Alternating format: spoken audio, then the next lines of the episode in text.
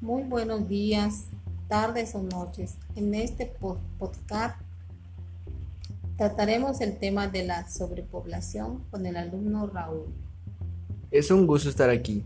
Yo soy Raúl Ernesto Canul Silva, del tercer grado Grupo A, equipo número 7, de la Escuela Preparatoria Estatal número 1, Serapio Gendom. Les presentaré este tema solo, y por varias situaciones en el equipo yo solo tendré la calificación.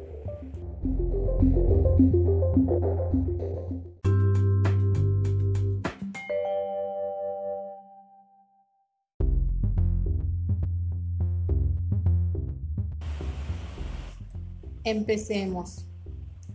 ¿Qué es la sobrepoblación? La sobrepoblación es un fenómeno que se produce cuando la densidad de la población aumenta y provoca un empeoramiento del entorno, una disminución en la calidad de vida o situaciones de hambre y conflictos. En pocas palabras, más población es igual a menos comida y más situaciones de pobreza. ¿En qué nos afecta como país? En que la calidad de vida baja y los recursos no alcanzan, así generando casos de pobreza. Y la economía del país baja, pero no solo en temas sociales, sino también ambientales, como la expansión del terreno, donde se ocupa parte de donde debería de estar la naturaleza. ¿Cuáles son las causas principales de la sobrepoblación? Son dos, el aumento de la esperanza de vida y la desinformación o subestimación del fenómeno. ¿Cuál es el factor del aumento de la esperanza de vida?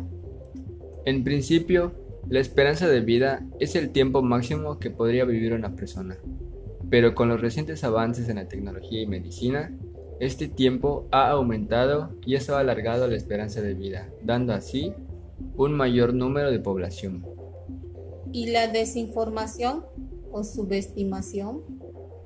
La desinformación, como su nombre lo indica, es la falta de información que tiene la gente del país y en ser caso de que la tengan, no le toma importancia y subestiman el problema y ahí es donde se genera más y más población que no puede ser sostenida o mantenida.